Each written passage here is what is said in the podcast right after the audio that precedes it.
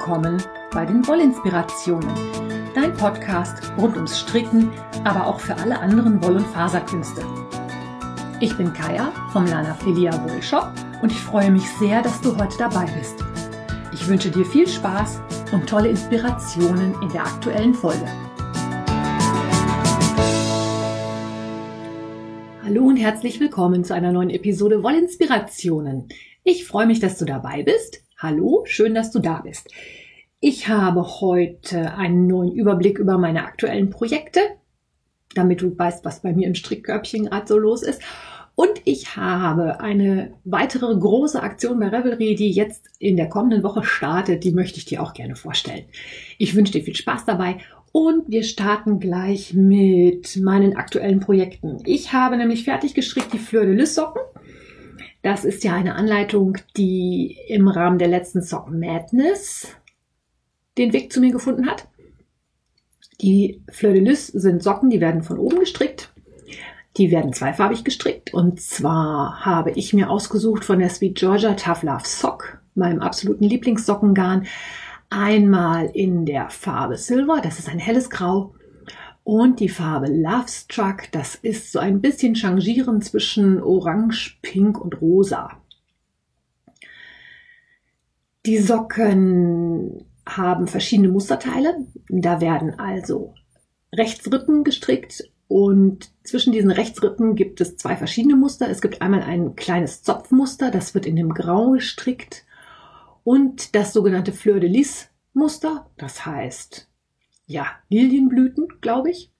Die sind so ein bisschen angelehnt an diese französischen Lilien. Ich denke, du kannst dir da ein bisschen was vorstellen. Das gibt's auf ganz vielen historischen Gemälden, diese komischen Lilien, die da drauf sind. Das Einstricken oder das, oder das, das Einstrickmuster sieht so ein bisschen aus wie diese Lilien, so ein bisschen stilisiert. Und ja, daher haben die Socken auch ihren Namen. Das Besondere an diesen Socken ist, dass die Spickelabnahme nicht am Spickel erfolgt, sondern unterm Fuß und dass deswegen an der Ferse direkt anschließend auch wieder dieses Einstrickmuster gestrickt werden kann. Ist eine etwas andere Konstruktion als üblicherweise, aber das kennen wir ja von der Sock Madness. Da gibt's ja immer mal wieder Konstruktionen, die nicht so ganz alltäglich sind. Ich habe das ausprobiert, ich finde es total gelungen. Die Socken sitzen meiner Meinung nach auch ziemlich gut. Ich weiß allerdings nicht, ob ich euch dazu noch einen Erfahrungsbericht liefern kann, weil ich diese Socken gestrickt habe im Rahmen der It's Knit Year Sockenaktion 2020. Das ist eine Art Sockenwichteln. Das veranstaltet die Katja von It's Knit Year. Und zwar musste man sich bei Instagram anmelden und sagen, dass man gerne mitmachen möchte und bekommt einen Partner zugelost, für den man ein paar Socken strickt. Und im Gegenzug bekommt man von jemand anderem auch ein paar Socken zugeschickt. Meine Socken sind jetzt fertig und die gehen in der nächsten Woche dann auf die Reise zu ihrer Empfängerin zu derjenigen, für die ich zu stricken habe. Wer das ist, verrate ich natürlich noch nicht. Ich hoffe, sie gefallen ihr. Passen wäre auch eine gute Idee. Ich stricke ja eigentlich Socken hauptsächlich für mich. Da ist das mit der Passform kein Problem. Für andere Leute in anderen Größen ist das immer so ein bisschen, ja, ich hoffe mal, dass das passt. Das zu den Socken. Dann habe ich weiter gestrickt an den Luna Lovegood Spectro Speck Handschuhen. Ja, Handschuhe mit Stranded Colorwork, genauso. Also diese Handschuhe kommen aus dem Buch Harry Potter Magisch Stricken. Das habe ich neulich mal als Version für den Kindle bei Amazon geschossen. Das war nämlich super günstig runtergesetzt. Ich glaube für einen Euro 93 oder irgendwie so einen ganz krummen, ganz kleinen Eurobetrag. Dafür habe ich es mir dann doch gegönnt. Da sind ja doch einige ganz nette Geschichten dabei. Also ich finde den DAX von Hufflepuff auch immerhin auch immer noch wunderschön. Da ist so ein Mobile, da kann man einen kleinen Dachs stricken. Da sind die anderen Maskottchen der anderen Häuser auch bei. Die finde ich dann jetzt nicht so spannend, aber ich mag Dachse. Und diese Handschuhe mochte ich halt auch. Und ich habe eine Freundin, die die noch viel mehr mochte. Und äh, dann habe ich mich spontan dazu entschlossen, dass ich ihr die zu Weihnachten sch schenken und stricken werde. Also erst stricken, dann schenken. Sie hat sie auch schon gesehen. Ich konnte sie bei Instagram nicht vor ihr verstecken. Macht aber auch nichts. Die sind jedenfalls fast fertig. Ähm, ich nehme heute am Samstag auf. Das heißt, wenn ihr diesen Podcast morgen hört, kann es sein, dass ich damit schon fertig bin. Da habe ich, also die Handschuhe werden gestrickt mit einem abwechselnd in Haupt- und Nebenfarbe gerippten Bündchen. Ich habe mir ausgesucht ein dunkelblau von Color Adventures und ein gut abgelagertes Hedgehog Sock, das noch damals aus dem Shop von meiner Schwester stammt. Das ist ein Weiß mit ganz vielen Neon-Einsprengseln. Macht sich auf dem Dunkelblau natürlich als Kontrastfarbe super gut. Ich habe also ein Bündchen, abwechselnd eine Masche rechts in der Hauptfarbe und äh, links dann in der Kontrastfarbe. Und auf den Handschuhen selber habe ich dann verschiedene Muster, die im Groben und Ganzen so aus Kreisen mit Kreuzen ineinander bestehen. Das ist halt über die ganzen Handschuhe verteilt. Auch über den Daumen und auch über die Finger. Und das hat natürlich zur Folge, dass ich dann auch entsprechend viele Fäden vernähen muss, weil für jeden Finger setzt man ja wieder mit zwei Fäden an und hört auch wieder mit zwei Fäden auf. Das heißt, pro Finger habe ich vier Fäden. Mal fünf Finger sind vier mal fünf, 20. Plus ähm, die Anfangs- und Endfäden, also irgendwas um die 25 Fäden zu vernähen für einen Handschuh. Aber da ich ja schon einen komplett fertig habe, werde ich den zweiten jetzt auch fertig machen. Also es, es wird, es wird, es wird, es ist fast fertig. Aus dem, was dann an Wolle noch an Rest bleibt von diesen Handschuhen, werde ich noch die Wishmaker Mitts stricken. Und zwar für eine zweite Freundin, die auch auf diesem Stricktreffen war, bei dem wir über die Luna Love Goods gesprochen haben. Da hat die nämlich gesagt, dass sie diese Wishmaker Mitts so toll findet. Das sind halt fingerlose Handschuhe, also deutlich einfacher zu stricken, weil ich nicht so viele Finger stricke. Die haben auch ein Bündchen mit einer Kontrastfarbe. Da werde ich, glaube ich, noch einen Rest Pink mir irgendwo raussuchen und auch das Dunkelblau benutzen. Und auf den Handrücken jeweils befindet sich ein Motiv mit einem Löwenzahn. Also so eine Pusteblume quasi. Und ich glaube, das wird aus dem Dunkelblau mit dem pinkigen oder Neonpink, Neongelb, Neongrün gesprenkelten Weiß auch nicht schlecht aussehen. Die werde ich jetzt jedenfalls nochmal anschlagen und hoffen, dass ich die zeitig fertig kriege, damit die nämlich sich auch noch auf den Weg zu dieser Freundin machen können. Das ist also die Projektplanung. Und wenn ich das fertig habe, dann bin ich mit meinen Weihnachtsgeschenken, Wichtelgeschenken und ähnlichem Gedöns komplett durch für dieses Jahr. Und dann werde ich mich wieder auf meine Decke stürzen. Habe ich mir schon ganz fest vorgenommen, weil es wird jetzt bald Dezember und ich wollte ja bis zum März, bis zur nächsten Sock Madness mit der Decke fertig sein. Wenn ich das wirklich noch schaffen will, muss ich jetzt langsam mal ein bisschen Gas geben. Kriegen wir alles hin. Bin ich mir ganz sicher. Und wenn nicht, dann nehmen wir die Sock Madness in 2022. Ja. Ich bin gespannt, ob ich das schaffe. Ihr werdet auf dem Laufenden gehalten. Und ich habe noch ein weiteres Projekt, davon habe ich ja auch in den letzten Episoden schon erzählt, und zwar den Dreaming in a Field of Wildflowers. Das ist eine große, trapezförmige Stola. Trapezförmig habe ich letztes Mal gelernt, weil ich habe gesagt, es ist Raute. Ich glaube, die Ela war es, hat mich dann angeschrieben, hat gesagt, die Form ist ein Trapez. Richtig, ist mir im Eifer des Gefechts in der Episode nicht eingefallen. Also trapezförmig. Ich habe eine Basislinie, die relativ lang ist und auf der gegenüberliegenden Seite habe ich eine kürzere Länge quasi und dann äh, so schräge Ecken. Ich weiß immer noch nicht, ob du dir da jetzt was drunter vorstellen kannst. Naja. Jedenfalls, also Dreaming in the Fields of Wildflowers ist ein Design von Lisa Hannes. Das ist die Designerin hinter Malia Designs. Gestrickt wird das Ganze folgendermaßen. Man beginnt wie wenn man ein gleichseitiges Dreieckstuch von oben strickt. Und strickt mit vier Farben. Ich habe mir ausgesucht ein Weiß, ein Pink-Orange, ein Türkis und ein Grau. Und strickt damit erstmal reichlich Streifen. Und zwar immer bis 20 Prozent der einzelnen Farbe verbraucht sind. Also weiß ist die Hauptfarbe und die Kontrastfarben sind dann halt pink, türkis und grau. Und bis von den Kontrastfarben 20 Prozent verbraucht sind. Und dieses gleichseitige Dreieck hat dann an seiner tiefsten Stelle definiert das dann einfach, wie breit meine Stola wird. Weil Wenn ich damit fertig bin, wird an den einzelnen Seiten des Dreiecks, also an der rechten und an der linken, weiter gestrickt, bis das Garn verbraucht ist. Das war ein bisschen tricky, das auszuarbeiten. Ähm, wie gesagt, man sollte dieses Dreieck stricken, bis 20 Prozent von den einzelnen Farben verbraucht war. Also immer abwechselnd ein breiter Streifen in Kontrastfarbe und ein dünner Streifen in der Hauptfarbe.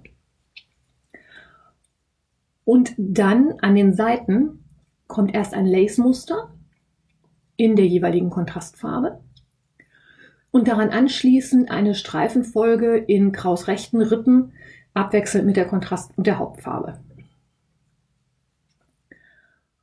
Und an dieser Stelle habe ich sehr viel rumgerechnet, weil ich natürlich meine Garnmenge möglichst optimal ausnutzen möchte und weil mein innerer Perfektionist gleichzeitig sagt, er möchte gerne zwei gleiche Seiten haben und er möchte natürlich auch Streifen haben, die für alle Kontrastfarben gleich breit sind. Das hat einiges mit Rechnerei, also hat einiges an Rechnerei mit sich gebracht. Letzten Endes ist es ein einfacher Dreisatz gewesen. Ähm, ich habe halt ausgewogen, wie viele, wie viel Gramm von den einzelnen Garnen ich noch hatte und habe dann mit dem dunkelgrau halt begonnen, habe die Lacekante angefangen zu stricken und habe halt genau ausgewogen, wie viel Gramm ich pro Reihe brauche. Da ich natürlich auch jetzt nicht unbedingt eine Feinwaage hier im Haus habe, ich komme ja aus dem naturwissenschaftlichen Bereich und bin da Wagen gewohnt, die also Mikro- und Nanogramms wiegen. Ähm, ich habe hier halt nur so eine handelsübliche Küchenwaage, die halt grammweise abwiegt. Habe ich das dann folgendermaßen gemacht. Ich habe das nicht reihenweise ausgewogen, sondern bin immer hingegangen und habe einen Rapport des Lace-Musters gestrickt und habe dann nachgewogen. Das waren immer acht Reihen und habe das Ganze auch mehrmals gewogen, weil diese Genauigkeit der Küchenwaage, der traue ich halt nicht so ganz über den Weg. Letzten Endes hat sich herausgestellt, dass ich ähm, etwas weniger als 0,7 Gramm pro Reihe brauche. Und habe dann halt nochmal ziemlich lange rumgerechnet, bis ich dann auf die Lösung meines Rechenproblems gekommen bin, dass ich also den Lace, das Lace-Muster insgesamt dreimal stricken kann und daran anschließend nochmal 13 Krausrippen abwechselnd mit der Haupt- und der Kontrastfarbe. Bis jetzt ist diese Rechnung aufgegangen. Ich möchte euch allerdings noch eine Kleinigkeit erzählen und zwar hatte ich von dem Grau, nachdem ich mit dem mittleren Dreieck fertig war, die meiste Menge übrig. Ich musste aber gleich mit dem Grau weiter stricken und demzufolge war es halt wichtig, dass von dem Grau so viel überbleibt, dass es für Türkis und Pink auch reicht. Ich bin dann also mit meinem verbliebenen Garnknoll, das wirklich nur noch ganz wenig war, also es war noch was da, ich hätte noch zwei, drei Reihen stricken können, aber viel mehr wäre es nicht geworden. Bin ich also mit diesem Restknoll in die Küche gelaufen und wollte das auf die Waage legen.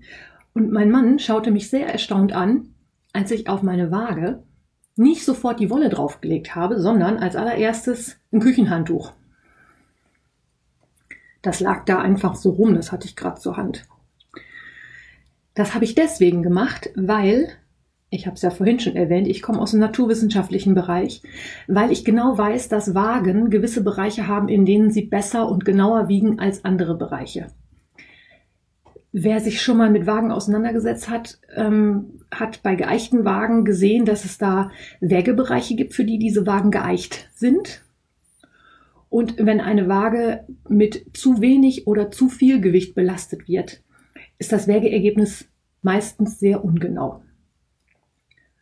Und um diesen Wagenungenauigkeitsfehler zu vermeiden, habe ich die Waage halt erst mit etwas belastet, wo ich gesagt habe, okay, da sind jetzt 50 Gramm drauf und habe dann meine Wolle oben drauf gelegt, weil die Wahrscheinlichkeit, dass die Waage dann genau misst, deutlich größer ist, als wenn ich meine drei Gramm nur so auf die Waage gelegt hätte. Kleiner Tipp von mir Naturwissenschaftler für dich da draußen. Wenn du so eine Küchenwaage benutzt und kleine Mengen hast, leg irgendwas anderes mit drauf, dass du in einem Bereich wiegen kannst, der so, ich sag mal 20, 30 Gramm sollten schon drauf liegen und dann kannst du davon ausgehen, dass die dass die Genauigkeit des Ergebnisses relativ präzise ist. Immer noch im Rahmen dessen, was für eine Küchenwaage präzise ist. Aber ich habe dann nachher mal den Gegentest gemacht. Also ich hatte wirklich noch 5 Gramm inklusive des Etiketts von meinem grauen Garn übrig.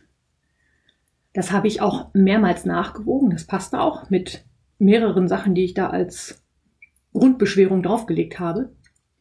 Aber wenn ich die Waage nur tariert hatte und dann mein Knoll draufgelegt habe, habe ich Ergebnisse von 3 Gramm, 4 Gramm und 7 Gramm bekommen. Und das ist natürlich schon eine ziemlich große Differenz, die da drin ist. Wenn du Spaß an sowas hast, kannst du ja mit deiner Küchenwaage mal ein bisschen rumexperimentieren. So, und dann habe ich natürlich noch die große Revelry-Aktion diesen Monat für euch zum Vorstellen.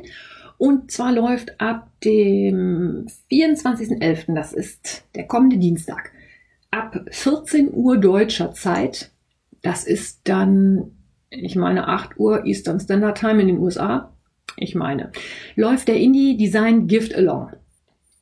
Das ist auch wieder eine dieser riesengroßen Aktionen bei Revelry, die ja, ich finde sie einfach immer nur grandios. Es gibt da wirklich Leute, die machen sich unheimlich viel Mühe. Also das Ziel des Indie Design Gift Alongs ist eigentlich ein doppeltes. Gift ist Englisch für Geschenk. Und Indie Design, das sind alle unabhängigen Designer, die halt ihre Anleitungen selber veröffentlichen und nicht unbedingt in den großen Strickmagazinen zu finden sind. Und ich weiß gar nicht, wie die Idee entstanden ist. Das gibt's wohl auch schon länger. Ich bin allerdings jetzt auch das erste Mal drüber gestolpert. Das heißt, gelesen hatte ich es schon mal, aber ich habe mich jetzt das erste Mal ein bisschen damit beschäftigt, weil ich dachte, ich erkläre dir das dann auch mal, wie das funktioniert. Darauf gestoßen hat mich die liebe Muscara. Die habe ich nämlich bei der letzten Stock Madness ja, kennengelernt, will ich jetzt nicht sagen. Wir schreiben halt gerne miteinander hin und her bei Instagram, bei Revelry und wie auch immer. Und der Sinn und Zweck dieses Indie-Design Gift-Alongs ist folgendes. Wir stricken Weihnachtsgeschenke. Okay, es müssen nicht unbedingt Weihnachtsgeschenke sein, aber wir stricken halt Projekte. Geschenke, weil es halt vor Weihnachten läuft. Das passt halt so schön dazu. Und die unabhängigen Designer, also die Indie-Designers, können sich, wenn sie daran teilnehmen wollen, in der Gruppe anmelden. Das ist auch schon passiert und können einen Teil ihrer Anleitungen zu einem relativ günstigen Kurs anbieten und machen davon auch sehr rege Gebrauch.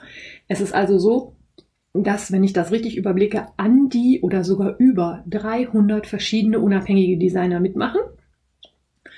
Und diese Designer stellen zwischen 10 und 20 Anleitungen zu einem vergünstigten Preis zur Verfügung. Die kannst du bei Revelry käuflich erwerben. Der Couponcode dafür heißt GiftAlong 2020. Allerdings ist noch nicht raus, welche Designer dieses Jahr mitmachen. Die Liste ist noch nicht veröffentlicht. Die kommt jetzt in den nächsten Tagen, weil ich sag mal, Dienstag geht's ja los. Heute ist Samstag. Ich habe noch so lange gewartet, weil ich gedacht habe, vielleicht äh, kriege ich die Liste doch noch zu sehen, bevor ich den Podcast aufnehme. Das hat nicht funktioniert. Also müsst ihr euch genauso überraschen lassen wie ich. Da gibt's natürlich eine Gruppe bei Revelry zu. Und in dieser Gruppe ist natürlich auch im Moment echt der Bär los. 300 Designer, die teilnehmen, mal 10 bis 20 Projekte. Selbst wenn man nur 10 rechnet pro Designer, sind das 3000 Anleitungen, die es bis zum 30. November 25 Prozent günstiger gibt. Und dann gibt es natürlich den dazugehörigen Knit und Crochet Along. Der läuft bis zum 1. Januar. Und da gibt es auch unendlich viele Preise zu gewinnen. Bei diesem Knit-Along oder Crochet-Along, also du kannst sowohl strickend als auch häkeln teilnehmen, gibt es acht verschiedene Kategorien, in denen du deine Projekte posten kannst, wenn du die in dieser Zeit fertigstellst. Und da werden auch häufig Anleitungen, aber es wird auch Garn verlost, es werden Maschenmarkierer verlost. An, ja, Anleitungen habe ich schon gesagt. Also wieder das übliche Spektakel bei Revelry. Es gibt was zu gewinnen. Diese verschiedenen Kategorien beziehen sich halt auf, es wird was für den Hals gestrickt, was für den Kopf, es wird für die Füße gestrickt, es wird Klamotte gestrickt. Da gibt es halt acht Kategorien. Und als Hauptpreis gibt es den sogenannten Opado. Ich wusste überhaupt nicht, was das ist. Habe das ähm, online gesucht, habe es überhaupt nicht gefunden, bis ich dann die Erklärung gefunden habe. Ähm, eine von den Moderatorinnen der Gruppe hat eine Tochter und diese Tochter ist ziemlich verrückt nach Oktopussen, also nach Kraken. Und als sie kleiner war, konnte sie halt Oktopus nicht richtig sagen und hat immer Opalo gesagt. So ein Oktopus hat halt acht Arme. Der Giftalong hat acht verschiedene Kategorien. Und der Hauptpreis ist es, wenn jemand während der Nittelong-Zeit, also vom 24.11. bis zum 31.12., aus jeder der acht Kategorien eine Anleitung produziert dann hat er den Kraken gezähmt. Also Taming the Opado. Und alle, die das schaffen, kommen in die Verlosung des Hauptpreises. Und der Hauptpreis ist, man höre und staune, je eine Anleitung von jedem teilnehmenden Designer. Ja, ich habe vorhin gesagt, ne, 300 Designer nehmen teil, das heißt, du kriegst 300 Anleitungen. Das finde ich sowas von grandios. Also ich sage mal, acht Projekte in der Zeit. Wenn man zwischendurch was Kleines einschiebt, dann kann man das natürlich sicherlich schaffen. Ich glaube nicht, dass ich das schaffen werde. Ich gucke mal so, ob ich mich in dem einen oder anderen äh, Karl beteilige. Ob mir da irgendwas in den Kram passt, ob mich was anspringt, aber äh, ich werde nicht mit dem Ehrgeiz bei, wie bei der Sock Madness mitmachen, dass ich da unbedingt groß was reißen will. Dafür ist die Zeit im Moment auch ja zu stressig und anstrengend und ja, gerade die Vorweihnachtszeit ist ja immer ein bisschen hektisch und ne? Deswegen, aber äh, es gibt's wirklich, also es haben schon mal welche gewonnen. Es gibt immer so Verrückte, die das wirklich dann noch darauf anlegen, dass sie das hinkriegen. Man kann halt auch gemischte Opados machen, das heißt also einen Teil gestrickte und einen Teil gehäkelte Projekte. Und äh, ja, ich finde es einfach eine total süße Idee. Ähm, es gibt aber auch noch weitere Spiele. Also in jedem, ähm, in jeder Kategorie kann man natürlich Preise gewinnen. Und es gibt noch zwei weitere Spielchen, die ich jetzt schon entdeckt habe. Das eine ist die Designerhand, also die Designerjagd. Da gibt es einen speziellen Thread, in dem Bilder gezeigt werden, die man dann einem Design oder eine Anleitung von einem Designer zuordnen soll. Das Ganze läuft dann so, dass man, wenn man meint, dass man was erkannt hat, an die Moderation eine private Mitteilung schickt. Und wenn das erkannt worden ist, kann man halt auch wieder eine Anleitung gewinnen. Und die Moderatoren kennzeichnen das dann als gelöst. Auch da gibt's halt Preise zu gewinnen. Und dann gibt's noch was, das heißt äh, Buchstabensuppe, also Alphabetic Soup. Da äh, werden auch wieder Hinweise gegeben, die man dann quasi umsortieren muss. Ich habe noch nicht ganz verstanden, wie es geht und der Thread ist auch noch nicht online, aber das gibt es auf jeden Fall auch. Auch da kann man wieder gewinnen. Ähm, und es ist wohl auch so, wenn man da mitmacht, man hat auch deutlich die Chance, mehrfach was zu gewinnen. Also es gab bei den Seiten in dieser Gruppe kann man eigentlich nachschauen, was in den letzten Jahren so los gewesen ist. Und da gab es also unheimlich viele Menschen, die auch mehrere Preise gewonnen haben. Also wenn man da fleißig ist, da kann man auch ein paar schöne Anleitungen vielleicht für sich ergattern. Ansonsten denke ich, lohnt es sich auf jeden Fall, das im Auge zu behalten, wenn man mal eine schöne Anleitung hat, wo man gedacht hat, ach, die würde ich gerne wohl mal stricken. Vielleicht ist die jetzt dabei und kann mit einem kleinen Rabatt erworben werden. Ich finde es eine tolle Aktion. Wie immer ähm, bei Revelry ist ja, es ist grandios, gigantisch, großartig, sind unheimlich viele Leute dabei. In der Gruppe ist schon richtig der Bär los. Ich freue mich drauf. Ich werde es im Auge behalten. Ich werde euch bestimmt in den nächsten Episoden noch ein bisschen was dazu erzählen. Ja, das dazu. Ach so, genau. Und bei dem Indie Design Gift Along gibt es auch eine Challenge auf Instagram, die dann da läuft. Da gibt es einen Account auch, der heißt Indie Gift Along. Da sind die Prompts schon getaggt. Also man kann schon sehen, welches Thema an welchen Tagen dran ist. Die haben sich dafür entschieden, dass sie ein Thema für zwei Tage nehmen. Also nicht jeden, man muss nicht jeden Tag posten. Auch da gibt es natürlich wieder Preise zu gewinnen. Ja, das zum Indie Design Gift Along. Und dann habe ich noch was in eigener Sache. Zum einen habe ich eine Lieferung von Madelintosh bekommen, die habe ich dir in den Shop geräumt. Also es ist wieder Tosh Merino Light und Pashmina am Lager. Und das zweite ist, wir nähern uns mit großen Schritten Weihnachten. Das ist ja jetzt schon seit ein paar Episoden hier Thema im Podcast. Ich habe kürzlich eine E-Mail von DHL erhalten, in der drin steht, dass man bitte dafür sorgen sollte, dass die Kundschaft nach Möglichkeit rechtzeitig bestellt. Ihr wisst alle, wir haben Pandemiezeit. Die Leute bestellen sowieso unendlich viel mehr online. Und vor Weihnachten wird das Paketaufkommen nochmal deutlich steigen. Das heißt, die Laufzeiten der Pakete verlängern sich. Wenn du noch was zu Weihnachten haben möchtest, überleg dir bitte, das rechtzeitig zu bestellen. Weihnachten ist dieses Jahr am 24. Dezember. Ja gut, das ist da immer, aber das ist dieses Jahr ein Donnerstag. Ich persönlich würde sagen, wenn es wirklich noch vor Weihnachten da sein soll, aller, aller, aller spätestens am Freitag vorher bestellen. Am besten so bestellen, dass es Freitag bezahlt ist, damit es dann noch mit auf die Post gehen kann, damit es Weihnachten da ist. Wer ganz sicher gehen will, sollte eher schon Anfang der vorletzten Woche bestellen. Habt das bitte im Hinterkopf, nicht, dass wir lange Gesichter unterm Weihnachtsbaum sehen, wenn die Geschenke nicht rechtzeitig ankommen. Ja, so viel für heute von mir. Ich wünsche dir einen schönen Sonntag. Wir hören uns in der nächsten Woche. Bis dahin, hab eine gute Zeit. Alles Liebe, deine Kaya. Wenn dir mein Podcast gefällt, freue ich mich, wenn du ihn weiterempfiehlst oder bewertest. Du kannst auch in meine Revelry-Gruppe kommen oder mir bei Facebook oder Instagram folgen. Finanziell unterstützt du den Podcast durch einen virtuellen Kaffee auf meiner Kofi-Page oder einen Einkauf im Lana Filia Wollshop. Alle Links dazu findest du in den Show Notes. Vielen Dank.